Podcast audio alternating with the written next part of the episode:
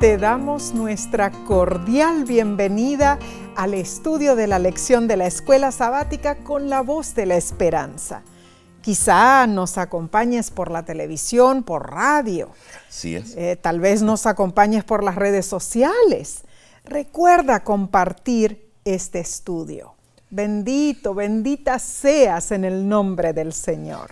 Nessie, ah, sabes, hoy deseamos saludar a Karen de los Santos Rodríguez. Así es. Ella nos escribió por YouTube y aunque no nos dice de dónde nos escribe, Karen es una jovencita que ama al Señor. Gloria a Dios. Karen nos dice lo siguiente. Esta es la primera vez que escribo un comentario, pero los he estado siguiendo. Ayudo como auxiliar en la célula de escuela sabática. Tengo 17 años y realmente sus lecciones me han ayudado mucho para poder explicarla y también estudiarla. Muchas gracias por seguir subiendo cada semana la lección de escuela sabática. Dios les bendiga, dice ella. Gracias, uh, Karen, por tu lindo mensaje. Amén. Admiramos el hecho de que en la primavera de tu vida dediques tus talentos al Señor. Hermoso. Dios bendiga, te bendiga a ti en manera grande en tu juventud, en tus planes y la familia que tú representas. Amén. Un gran abrazo de nuestra parte, Karen. Bien, Omar, esta semana estudiaremos la lección número 9 para el 2 de marzo 2024 se titula Bendito el que viene en el nombre del Señor. Oremos, oremos y pidamos a Dios sabiduría. Querido y amado Padre Celestial, nos encomendamos a ti en este momento porque deseamos aprender más de tu santa palabra. Guía nuestro estudio con tu Santo Espíritu, te lo pedimos en Cristo Jesús. Amén. Amén. La frase bendito el que viene en el nombre del Señor proviene, bueno, del Salmo 118, versículo 26, y fue usada por la multitud que celebró la entrada triunfal de Jesús a Jerusalén en Mateo 21, 9. Mm. Esta es una referencia específica al papel de Jesús pero repetidamente los salmos mencionan a Dios como aquel que viene a nosotros. Gloria a Dios. Y definitivamente es Dios quien nos busca, nos ayuda y desea estar con nosotros. Así es. El texto de esta semana es Salmo 118, versículos 22 y 23, y dice, la piedra que desecharon los edificadores ha venido a ser cabeza del ángulo. De parte de Jehová es esto, y es cosa maravillosa a nuestros ojos. Bueno, qué hermoso, ¿no? ¿verdad? El tema del Salmo 118 es la gratitud. Así es. Se exhorta fervientemente a todos los que han aceptado el culto de Jehová, sean judíos, o gentiles, eh, sacerdotes o laicos, a que se unan al cántico de alabanza. Esa alabanza se basa en una acción de gracias a Dios por la, por la salvación otorgada en Cristo Jesús. Ahora, eh, esta semana estudiaremos más allá de la alabanza y la acción de gracias. Claro. Escudriñaremos el tema más sublime de todas las escrituras. Nuestro Salvador Jesucristo. Amén. Sabes, el enfoque bíblico en Jesús es de suma importancia para nuestra comprensión de las escrituras y el salterio no es una excepción. Muchos salmos dan testimonio de la persona y el ministerio de Cristo. Casi todos los aspectos del plan de salvación se encuentran en los salmos. De diversas maneras, la vida y la obra de Cristo están prefiguradas y predichas allí, a menudo con notable precisión. Los temas revelados en los salmos incluyen, bueno, la deidad de Cristo, su procedencia, su obediencia, su celo por el templo de Dios, su identidad como buen pastor. Los salmos revelan su sufrimiento, sus huesos no quebrantados, su muerte, resurrección, ascensión, sacerdocio y su realeza.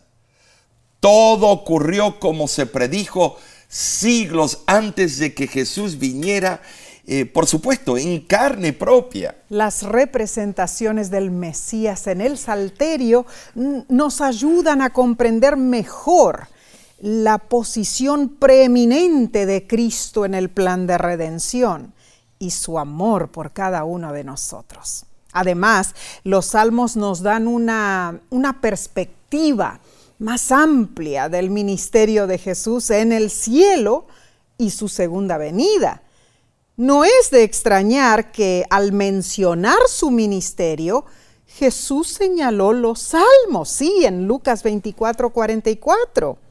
Él deseaba que sus discípulos encontraran en los salmos la evidencia de su suprema identidad.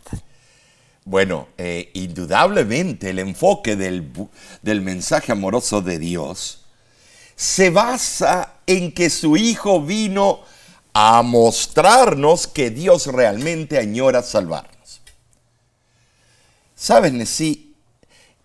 Él vino del cielo a la tierra a la humanidad caída, la eh, humanidad casi arruinada. Mm. Esa es la verdad más emocionante del Evangelio. Amén. Dios vino a estar con nosotros a salvarnos. Gloria a Dios. Y los salmos lo confirman. Por ejemplo, algunos de los salmos que tienen un cumplimiento tipológico en Cristo como rey y juez son los salmos 24, 25, 72 y 101. Cierto. Y los salmos 88 y 102 son oraciones del, del siervo sufriente de Dios. Bueno, en verdad, en todos los salmos, a través de lamentos, de acciones de gracias, de alabanzas, clamores de justicia y liberación, podemos captar ecos del ruego de Cristo por la salvación del mundo. Así es. Y los salmos nos brindan una revelación única de la persona de Cristo y su ministerio redentor como Dios con nosotros. Qué hermoso, ¿no es cierto? Eh, eh, Jesús es Dios con nosotros. Ah, eso es maravilloso. Cuando en oración de lucha rogamos por el libramiento del abandono y el sufrimiento. Amén. A veces pensamos que Dios no nos contesta. Eh, necesitamos la ayuda y en el momento que nosotros queremos, eh, no vemos la respuesta, pero Dios tiene el momento que va a soltar sus promesas en nuestras vidas. Jesús es Dios con nosotros cuando en nuestros clamores pedimos justicia y liberación. Amén. Jesús es Dios con nosotros. Está a nuestro lado y nos muestra el camino de la fe y también de la victoria en sí. Amén, amén. Cristo se convirtió en nuestro eterno sacerdote y rey con el fin de salvarnos de la perdición eterna del pecado. Hermano, hermana, en Cristo, el perfecto rey davídico, encontramos el cumplimiento de todas las solemnes promesas de salvación de Dios. Esta semana consideraremos algunas de estas perspectivas sobre Jesús y cómo su obra es representada en el libro de los Salmos. Bien, analicemos entonces la lección del domingo 25 de febrero 2024, titulada El pastor divino y abnegado. La metáfora de Dios como pastor es frecuente en el Antiguo Testamento. Ilustra el carácter de la relación entre el salmista y Dios. Ahora, Para entender el concepto de Dios como pastor, recordemos que muchos personajes bíblicos fueron pastores. Por ejemplo, Abel, Abraham, Isaac, Jacob y otros. Jesús mismo dijo en Juan 10:14, yo soy el buen pastor y conozco mis ovejas y las mías, por supuesto, me conocen. Nos detenemos a meditar entonces en el Salmo 23. Ha sido inmortalizado en virtud de la confianza de David en Dios. El Dios quien providencialmente conduce el flujo de la historia hacia una futura culminación. El dulce encanto del Salmo 23 describe un corazón sufriendo experiencias amargas, pero también gozando de paz, proveniente de una confianza inocente en Dios. Es interesante, Omar, que eh, así como otros salmos, ¿no es cierto? Eh, las experiencias personales del autor son colectivas, o sea, sí lo son lo local se vuelve internacional, ¿no es cierto? Claro. En el Salmo 23 no hay eco alguno de nacionalismo, hermano. Su alcance es universal. Es mi salmo favorito, tal vez el tuyo. Repitamos juntos el Salmo 23. Amén. Jehová, es, mi pastor. Nada, me faltará. En, lugares de delicados pastos me hará descansar. Junto a aguas de reposo me pastoreará. Confortará mi alma, me guiará por sendas de justicia, por amor de su nombre. Aunque ande en valle de sombra o de muerte, no temeré mal alguno, porque tú estarás conmigo. Tu vara y tu callado me infundirán aliento. Aderezas mesa delante de mí en presencia de mis angustiadores unges mi cabeza con aceite, mi copa está rebosando. Ciertamente el bien y la misericordia me seguirán todos los días de mi vida, y en la casa de Jehová moraré por largos días. Qué hermoso, ¿no es cierto? Maravilloso. El Salmo 23, hermanos, quizás sea el más conocido y amado de todos los salmos es la delicia de la niñez. Todos lo aprendemos, ¿no es cierto?, de oh, pequeñitos. Y es el consuelo en la vejez. También lo llaman la perla de los salmos y el salmo del ruiseñor. Ahora veamos, hermanos, el filósofo y teólogo Agustín de Hipona dijo que este salmo era el himno de los mártires, sí, sin duda contiene un mensaje para, bueno, para todas las épocas. El Salmo 23 describe al tierno pastor guiando su rebaño a delicados pastos, protegiéndolo de los peligros del desierto. Además, el Salmo esboza el retrato del amable anfitrión quien proporciona alimento en abundancia y ofrece atención especial a su invitado. Y concluye con una confesión de confianza en Jehová.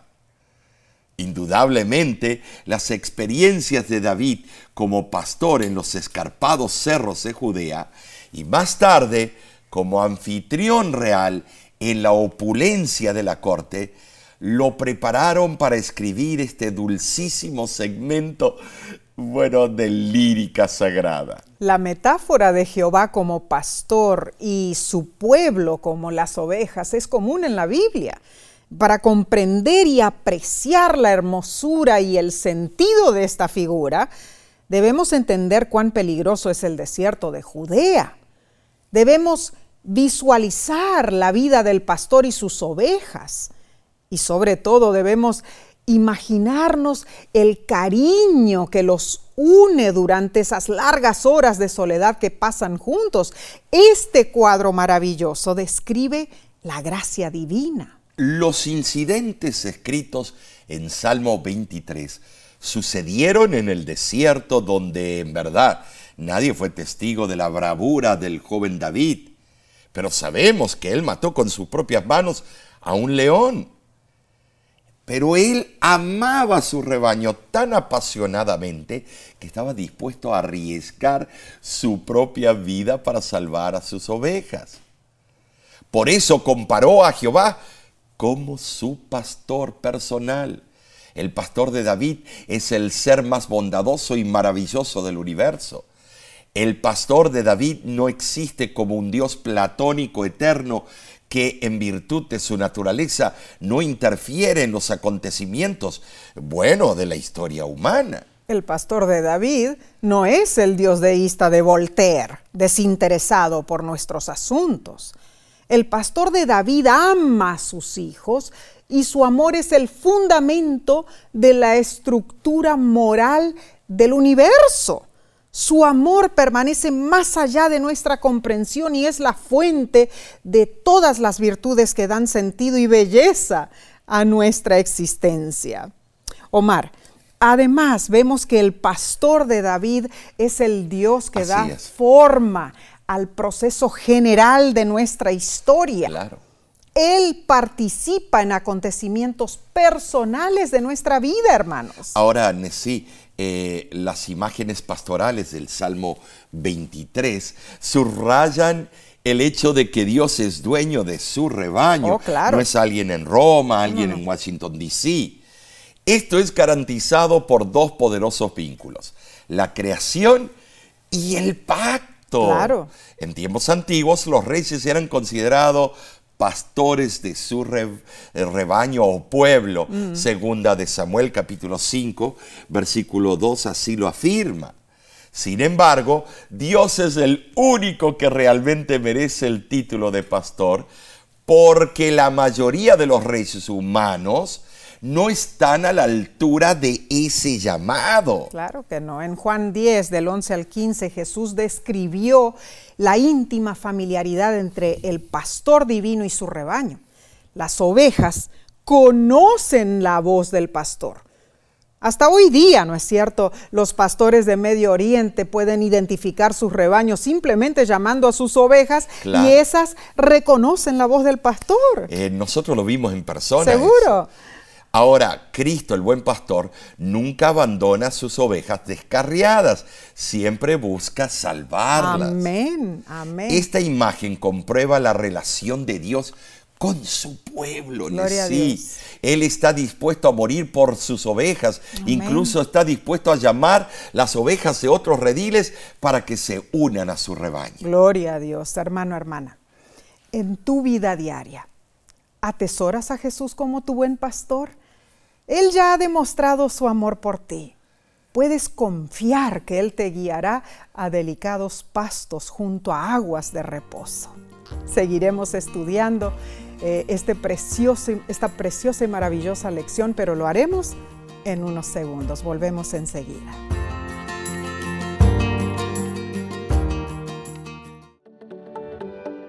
En nuestra aplicación puedes encontrar más contenido como este que te ayudará en tu vida espiritual.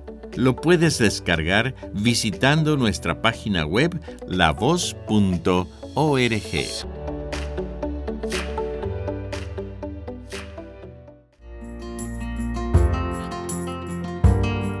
Gracias por acompañarnos y por compartir este estudio con otros.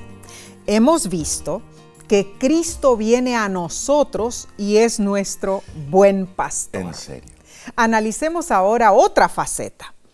La lección del lunes 26 de febrero se titula El Mesías sufriente. Bueno, la crucifixión y resurrección de Jesús son la culminación de la historia de salvación entre la caída y la segunda venida. Así es. Sabes, hermano, en el Nuevo Testamento los apóstoles buscaron proporcionar evidencia bíblica que respaldara el sufrimiento y la muerte de Jesús como un evento predicho en el Antiguo Testamento. Y la hallaron. Solo en los salmos la acumulación de pruebas eh, eh, nos lleva a la veracidad de la agonía, muerte y resurrección del propio Cristo Jesús. Leamos en Salmo 22 algunos versículos que respaldan esta verdad. El versículo 1 dice, Dios mío, Dios mío, ¿por qué me has desamparado? Los versículos 7 y 8 dicen, todos los que me ven me escarnecen, estiran la boca, menean la cabeza, diciendo, se encomendó a Jehová, líbrele él, sálvele, puesto que en él se complacía. El versículo 11 dice, no te alejes de mí, porque la angustia está cerca, porque no hay quien ayude. Los versículos 17 y 18 dice, eh, eh, contar puedo todos mis huesos. Entre tanto ellos me miran y me observan. Repartieron entre sí mis vestidos y sobre mi ropa echaron suertes. Esto es tremendo, esto es relevante, porque esto fue escrito eh, siglos y siglos antes de que todo eso ocurriese en la vida de Cristo. El Salmo 22 refleja el más intenso padecimiento y es designado como salmo profético y mesiánico.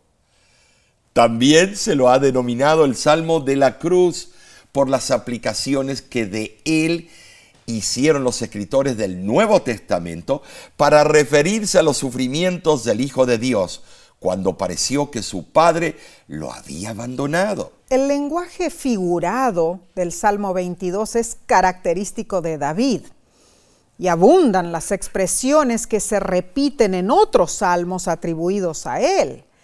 Sin embargo, aunque el salmista parece relatar su propia experiencia, las frecuentes referencias a este salmo en el Nuevo Testamento atestiguan su carácter mesiánico. Bueno, en cuanto al principio de la aplicación mixta y doble, el Salmo 22 consta de dos partes. Los versículos del 1 al 21 expresan la congoja y la plegaria del que sufre. Y sabes, Nesí, los versículos del 22 al 31 reflejan el agradecimiento por la liberación. No hay transición entre las dos partes. No. Eh, se da por sentado. Eh, se pasa brutalmente de la angustia a la alabanza. Es tremendo. Eh, concuerdan notablemente con el sentido de este salmo las estrofas del hermoso poema de Paul Gerhardt, que junto con las armonías de Johann Sebastian Bach forman el conmovedor himno que todos conocemos que se titula Oh rostro ensangrentado. Ese himno dice, oh rostro ensangrentado, imagen del dolor, que sufres resignado la burla y el furor. Soportas la tortura, la hazaña, la maldad, en tan cruel amargura, que grande es tu bondad. Cubrió tu noble frente la palidez mortal, cual velo transparente de tu sufrir señal. Cerróse aquella boca, la lengua enmudeció, la fría muerte toca al que la vida dio. Sabes, sí, ese, ese canto es maravilloso. es. una oración, sí, cantada. Colgué, colgado en el madero, la fe luchó contra el temor, sí. Así fue, así Cristo clamó desesperado, parecía que su padre lo había abandonado. Mm. y más aún se le añadió otra señal de, de menosprecio se cumplió la profecía del salterio. Los soldados repartieron entre sí sus vestidos de Jesús y su, surgieron las palabras venenosas de los burladores, de los escribas, de los fariseos y ancianos que con mofa contemplaron la humillación de Cristo. Ah, horrible. Eh, bueno, la sierva del Señor dice en el libro Deseado de todas las gentes, página 701 sobre Cristo como sustituto y garante nuestro, fue puesta la iniquidad de todos nosotros. fue contado por transgresor a fin de que pudiese redimirnos de la condenación de la ley. La culpabilidad de cada descendiente de Adán abrumó su corazón. La ira de Dios contra el pecado, la terrible manifestación de su desagrado por causa de la iniquidad llenó de consternación el alma de su Hijo. Tremenda cita, te recomiendo que compres ese libro. El deseado de Eh, todas oh, las es gentes. tremendo, está esa biografía de Cristo en, en el Congreso de Estados Unidos. Claro que sí. El tormento de la separación que Cristo sintió de su Padre al tener que cargar con los pecados del mundo quizás solo pueda medirse con el alcance de la cercanía de Dios, Wow. porque Dios estaba allí en todo momento. Sí estaba. ¿Sabes? Aunque hubo inexplicable sufrimiento, nada podía romper la unidad entre el Padre y el Hijo.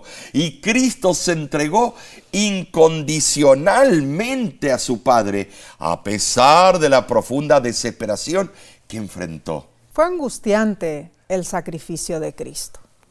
Sin embargo, Él se levantó triunfante sobre la tumba y sobre las fuerzas del mal.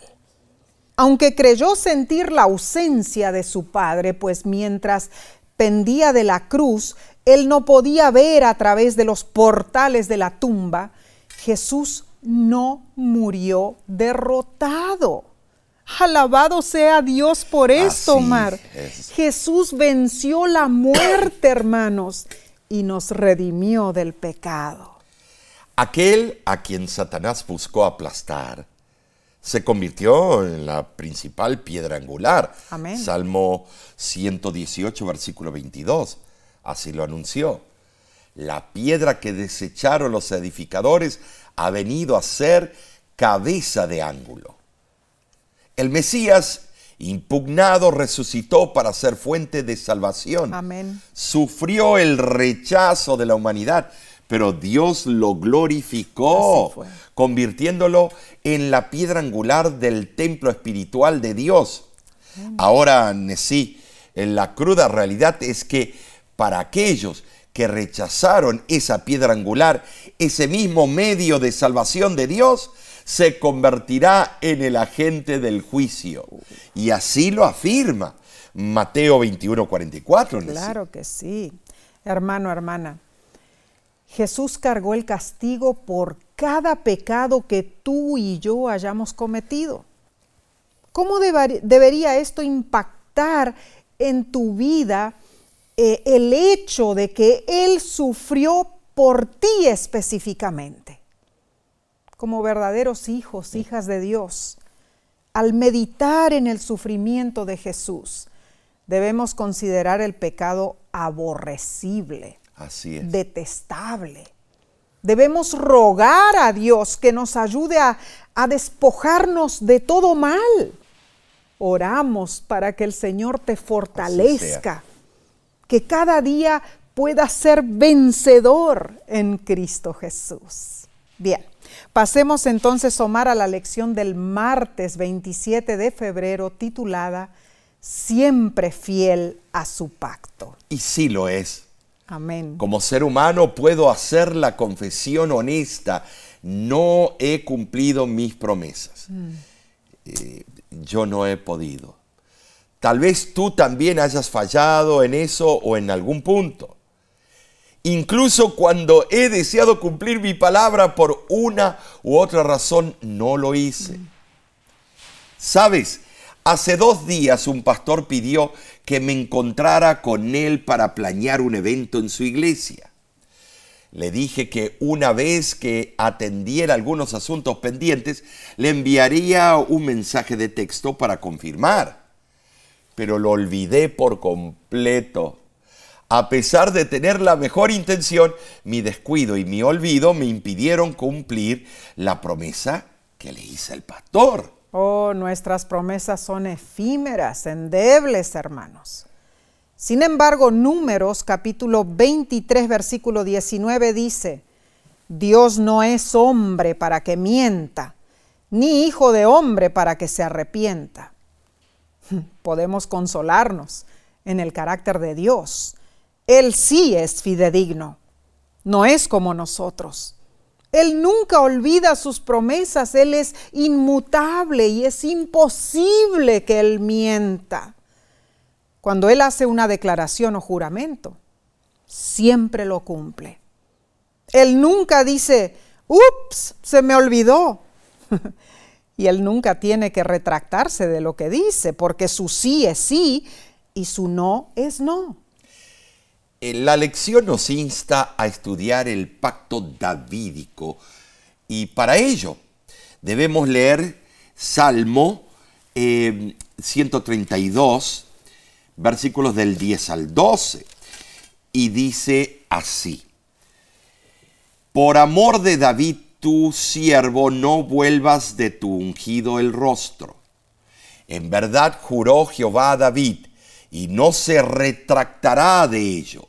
De tu descendencia pondré sobre tu trono, si tus hijos guardaren mi pacto y mi testimonio que yo les enseñaré, sus hijos también se sentarán sobre tu trono para siempre.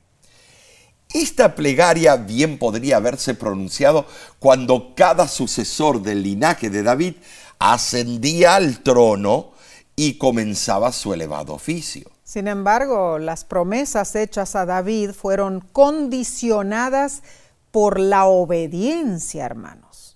El libro Conflicto de los Siglos, página 18, dice, de haberse mantenido Israel como nación fiel al cielo, Jerusalén habría sido para siempre la elegida de Dios. Pero la historia de aquel pueblo tan favorecido era un relato de sus apostasías y sus rebeliones había resistido la gracia del cielo, abusado de sus prerrogativas y menospreciado sus oportunidades. El pacto davídico contiene la promesa divina de apoyo eterno al linaje de David y prosperidad del pueblo de Dios.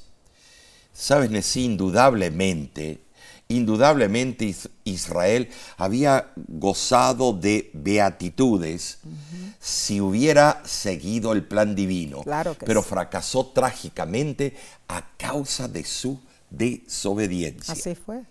La permanencia del pacto se estableció sobre dos componentes, el juramento solemne de Dios y la fidelidad del rey. Claro.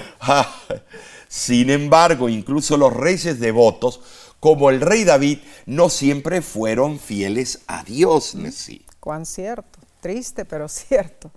Te invitamos a leer en tu tiempo de estudio personal Salmo capítulo 89 del 27 al 32. Allí verás cómo el salmista lamentó la dura realidad que parecía indicar que las gloriosas promesas del pacto davídico se habían perdido. Pero en verdad, ¿será que Israel fue irremediablemente abandonado por Dios por su desobediencia? Claro que no. Aunque la ira de Dios es una expresión del juicio divino, hermanos, no dura para siempre, porque el amor eterno de Dios perdona a quienes se arrepienten. Amén. Eh, sin embargo, las consecuencias no se fuman por arte de magia. El descontento de Dios es algo serio, hay que tomarlo en serio. Los israelitas sintieron los amargos resultados de su desobediencia, se dieron cuenta de la gravedad de sus pecados. Y sabes, y apelando al carácter pasajero de la ira de Dios, preguntaron, ¿hasta cuándo? Salmo 89, 46. Definitivamente la esperanza es renovada por una nueva seguridad, la fidelidad de Dios al recordar su gracia. Entonces, aunque el componente humano del pacto fracasó, el pueblo pudo descansar en los propósitos inmutables de Dios, arraigándose a la promesa del Mesías, quien encarnaría la justicia y salvación de Israel, y no solo de Israel, sino del mundo entero. Resumamos esto, Omar. Dios prevalecerá. Amén. Amén. Gloria a y su reino eterno será establecido para siempre, hermanos. De eso no hay duda.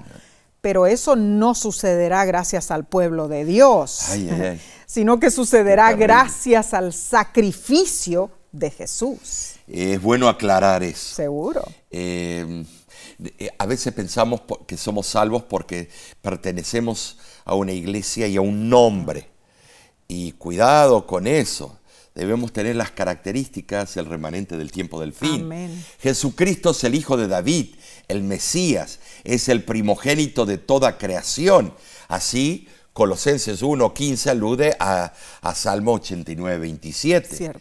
Claramente, el título de primogénito no expresa el estatus biológico de David, porque David era el octavo hijo de sus padres. Seguro. El título de primogénito significa el honor y la autoridad especial característica de Cristo. Amén. Dios resucitó a Jesús de entre los muertos y lo nombró como el Rey Supremo. Hechos capítulo 2, versículo 30 al 31. Amén. Ahora, ¿qué hay para nosotros en todo esto?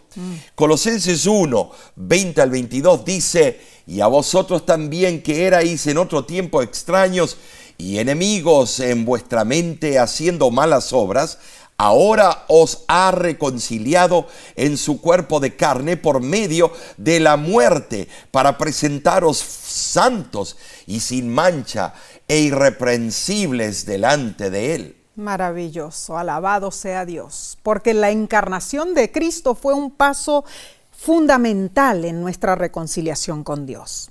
La divinidad se revistió con la humanidad. Así es. Jesús tomó posesión de la humanidad caída para que nosotros pudiéramos unirnos de nuevo con el trono celestial. Así es, claro. Jesús participó de carne y sangre, hermanos, para poder liberarnos de la esclavitud del pecado.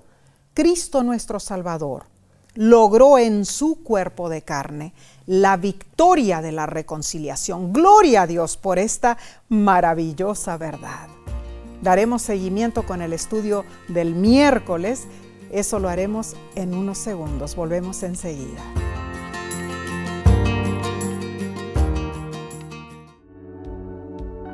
Con seguridad estás disfrutando este estudio de la escuela sabática.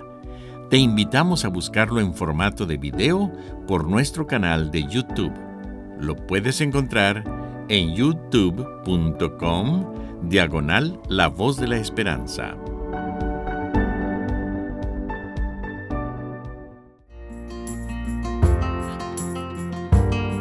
Nos estamos deleitando es. con este hermoso estudio de los salmos. Gracias por acompañarnos. Pasemos entonces a la parte del miércoles 28 de febrero titulada Rey eterno de poder incomparable. Tremendo título. La lección te invita a leer el Salmo número 2. Hazlo en tu tiempo de devoción personal. Este es el primer salmo de los salmos mesiánicos. ¿Cierto? Ha recibido acertadamente el nombre de Canto del ungido de Jehová. Sabes, estructuralmente consta de cuatro partes y cada estrofa tiene casi el mismo número de palabras. Así es, la primera estrofa, los versículos del 1 al 3, presenta un cuadro de los encumbrados de la tierra que desafían al Rey del universo y a su ungido. En la segunda estrofa, versículos del 4 al 6, vemos cómo Dios considera las burlas y establece al Mesías como rey. En la tercera estrofa, versículos 7 al 9, el Hijo de Dios contempla el decreto que lo constituyó dueño legítimo del mundo. Y la cuarta estrofa, eh, los versículos 10 al 12, nos aconseja a someternos al ungido de Jehová. Además del Salmo capítulo 2, los Salmos 110 y 89 también presentan a Cristo Jesús como el Rey ungido. Eh, ¿Te acuerdas? En el bautismo fue ungido. La representación de Dios como el Padre del Mesías señala la coronación del Rey al ser adoptado en el pacto de Dios. ¿Saben? Sí. Salmo 110, versículo 1, claramente describe al Mesías sentado a la diestra de Dios con honor y autoridad sin precedente. Así es. Esteban también lo vio a Cristo al lado de, del Padre Celestial. Y Salmo 2, versículo 7, usa las palabras, yo publicaré. Eso lo dice Jesús, el ungido, el, el verbo, el portavoz de Dios, para interpretar la gran declaración divina de que Él es el Hijo de Dios. Es cierto. No es ningún usurpador. Él es Mesías Amén. por decreto de su Padre. Esto implica, número uno, que debemos reconocer a Jesús como Hijo de Dios. Y número dos, que su reino es universal. Esos dos puntos son importantísimos. Amén. Otras palabras culticas usadas por el salmista son, por ejemplo, yo te engendré. Mm. Estas palabras han sido mal interpretadas, Cierto. disminuyendo la divinidad de Cristo. Nunca debemos deducir que originalmente el Hijo de Dios fue engendrado o procreado. En Cristo hay una vida original que no proviene ni deriva de otra. Así lo afirma el deseo de toda la gente, es página 489. Pero no lo decimos nosotros. No. La Biblia se interpreta a sí misma. Amén. Eh, debemos permitir que los escritores inspirados apliquen con precisión las profecías del Antiguo Testamento. Claro. Entendamos algo. Cualquier otra aplicación es simple opinión humana, que carece de una así, dice Jehová. El apóstol en Hechos capítulo 13, versículo 30 al 33, lo interpretó o, o- e interpretó la palabra engendrado como una predicción de la resurrección de Jesús. Interesante, ¿no es cierto? La resurrección proclamó que Jesús es hijo de Dios. Romanos 1.4. Jesús es Rey eterno de poder incomparable. Los rebeldes pueden diferir, pero en el día final, Cristo tendrá la victoria absoluta. Salmo 110.1 dice, Jehová dijo a mi Señor, siéntate a mi diestra hasta que ponga a tus enemigos por estrado de tus pies. Hacer de los enemigos un escabel o un estrado es una imagen que refleja la costumbre de los antiguos reyes del cercano oriente de colocar sus pies sobre el cuello de sus enemigos derrotados. ¿Para qué? Para demostrar dominio sobre ellos. Y ya que mencionamos el Salmo 110, el Nuevo Testamento cita ese salmo más que ningún otro pasaje del Antiguo Testamento. Este énfasis merece nuestra atención. En las referencias del Nuevo Testamento a este salmo encontramos las claves determinantes de la escatología de la doctrina del futuro.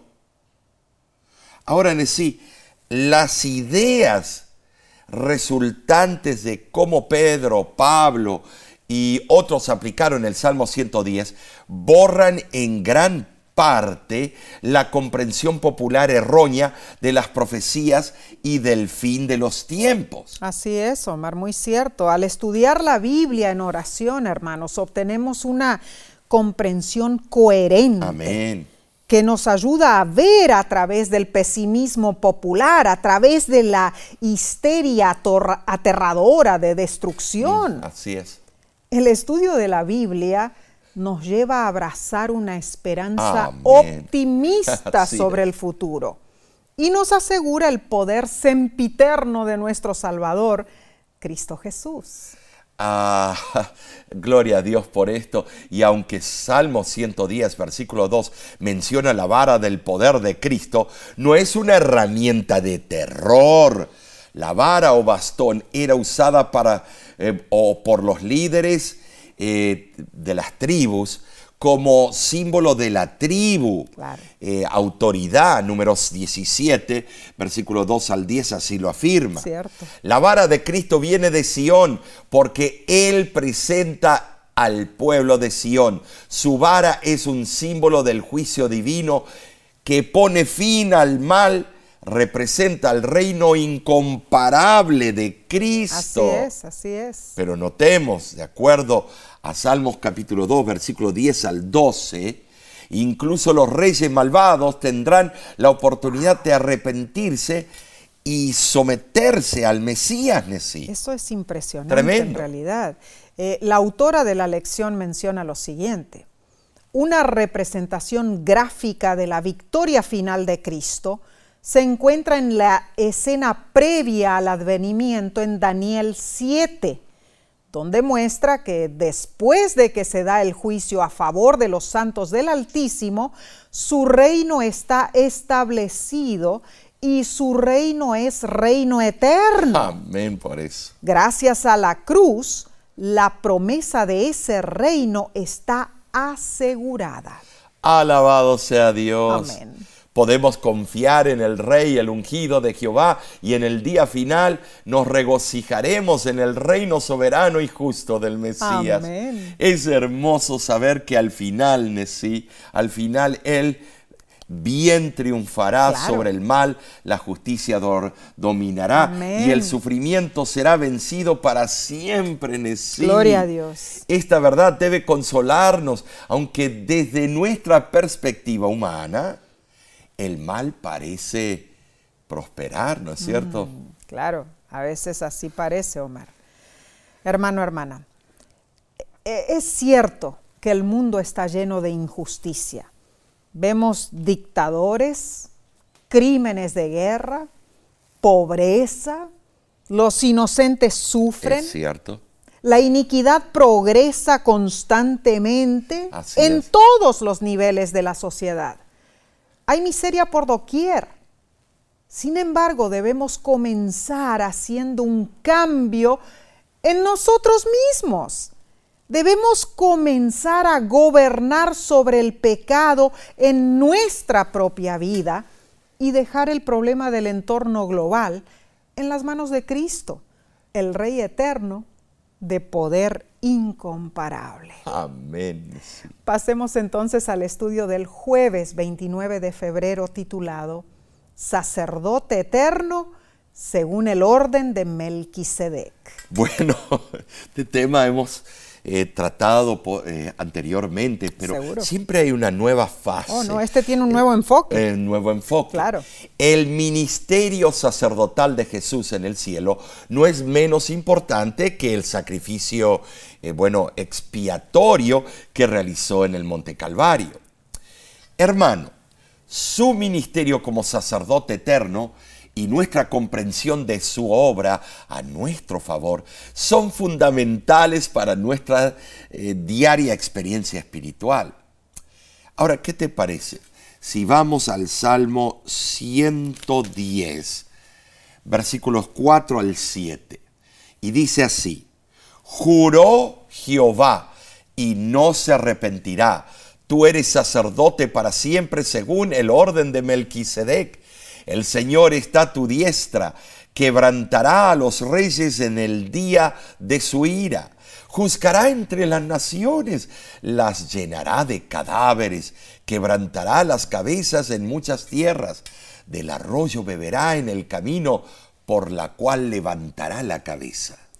Según la afirmación de Jehová, esta conversación la sostuvieron Dios el Padre y Dios el Hijo. Cristo ocupa el lugar de máximo honor en todo el universo, hermanos. ¿A dónde? A la diestra de su Padre. Ya hemos visto cómo Dios dotó al Mesías de un reino eterno, ¿verdad? Ahora comprobamos que Dios también le otorgó un sacerdocio de rango superior. Y Dios selló su palabra con su promesa solemne, algo que nunca falla. Hebreos 6:18 dice que es imposible que Dios mienta. Amén. Indudablemente el juramento de Dios de no cejar en darnos un sacerdote perfecto comprueba su gracia. Los pecados y rebeliones de los inicuos constantemente provocan que Dios abandone a su pueblo. pero el juramento de Dios es inmutable. Nos garantiza la gracia divina, la cual revoca su juicio sobre sus hijos arrepentidos. Maravillosa seguridad. El juramento divino es inalterable.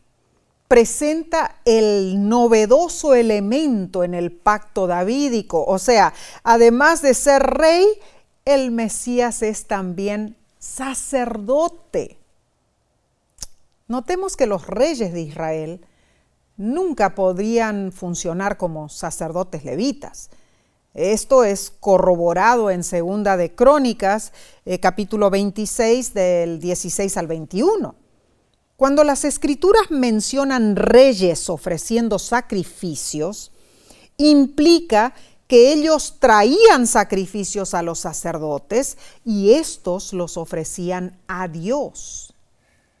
Pero Omar, el Salmo 110 en sí uh, distingue al rey Mesías de otros reyes y sacerdotes de Israel.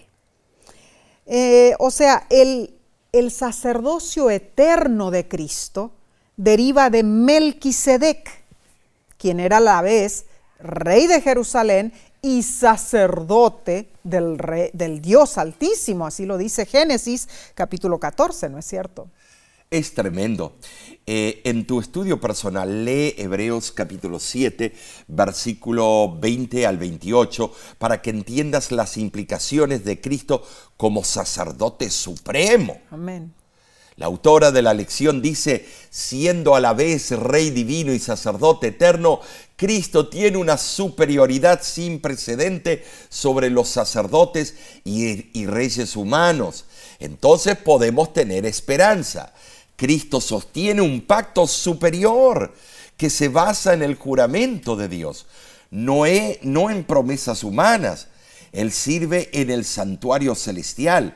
Su sacerdocio no se ve afectado por el pecado, como el de los sacerdotes humanos, por lo tanto puede interceder por su pueblo y salvarlo. El real sacerdocio de Cristo abolirá el dominio del mal, no solo en los corazones de las personas, sino también en el mundo. Cumplirá la promesa de Salmo 2, de que en cada nación y, y gobernante estará sujeto al juicio de Cristo. El maravilloso sacerdocio real de Jesús exige nuestra obediencia y confianza. Tremenda, profunda eh, eh, autora que, de esta lección. ¿eh? Seguro que sí. Esta lección nos ha revelado en los salmos innumerables promesas mesiánicas que se cumplieron en Cristo Jesús. Sinteticemos entonces lo que aprendimos. Número uno, el Salmo 23 presenta a Jesús como nuestro buen pastor. Él demostró su amor por ti y por mí en la cruz del Calvario. Número dos, al meditar en el sufrimiento de Jesús, debemos considerar el pecado aborrecible y rogar a Dios que nos ayude a despojarnos del mal de sí. Número tres, el pacto de Dios es eterno. Aunque el componente humano del pacto fracasó, la promesa de los propósitos de Dios son inmutables. Número cuatro, con la ayuda de Dios podemos vencer el pecado en nuestra vida y dejar los problemas globales en manos de Cristo, el Rey eterno de poder incomparable. Y número cinco, Dios dotó al Mesías de un reino eterno y le otorgó un sacerdocio de rango superior. Jesús es sacerdote en el santuario celestial. Es, impresionante estas ideas. Al comparar los escritos del Salterio con el Nuevo Testamento, Dios nos brinda una nueva idea sobre la persona y el carácter de Jesús. Las escrituras son un cofre de tesoros cada vez que la estudiamos descubrimos preciosas gemas acerca de nuestro maravilloso Dios. Amén, alabamos su santo nombre. Amén. La semana que viene continuaremos escudriñando los salmos. Te invitamos a acompañarnos nuevamente por este mismo medio. La próxima lección se titula Lecciones del pasado. Aprenderemos a considerar la obra que Dios ha realizado en nuestro favor, para que no tengamos temor y prosigamos adelante hacia el futuro. Sabes, tú y tu familia están siempre en nuestras oraciones. Amén. Oramos para que Dios dirija tu caminar y la vida de tus seres amados. Amén. Y te agradecemos que ores por nosotros y por la voz de la esperanza. Así sea. Solo al asirnos de la mano del Señor podremos seguir haciendo la obra que Él nos encomendó. Con tus oraciones y tu apoyo financiero, la voz de la esperanza continuará trayendo un mensaje de paz, de amor y de seguridad a través de los medios masivos de comunicación. Tal como lo ha hecho por 82 años, lo seguirá haciendo hasta que Cristo venga. Nos despedimos de ti, pero tenemos que anunciarles que Oh, este ¿seguro? viernes eh, habrá un tema especial, Muy Nessie. cierto, el título es El lente profético, no te lo pierdas. Dios te bendiga y te guarde. Dios haga resplandecer su rostro sobre ti y tenga de ti misericordia. Dios alce sobre ti su rostro y ponga en ti paz.